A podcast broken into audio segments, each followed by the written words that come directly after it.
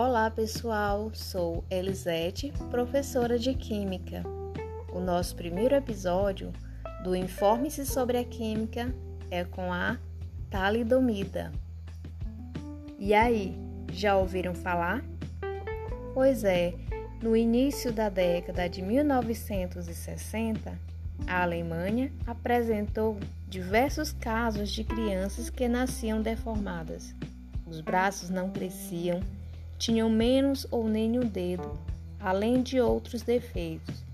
Posteriormente, uma cuidadosa pesquisa apurou que a origem das malformações devia-se a uma substância que as mães haviam ingerido como tranquilizante durante a gravidez, a talidomida. Esta encontrava-se presente também em xaropes para tosse e era recomendada para reduzir os sintomas de enjoos comuns durante a gravidez. Supõe-se que a substância age sobre o embrião humano entre os 28º e 42º dias após a concepção, momento no qual formam-se os braços.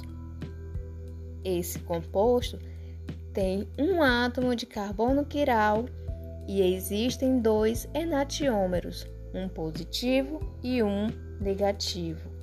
O medicamento empregado consistia de uma mistura racêmica.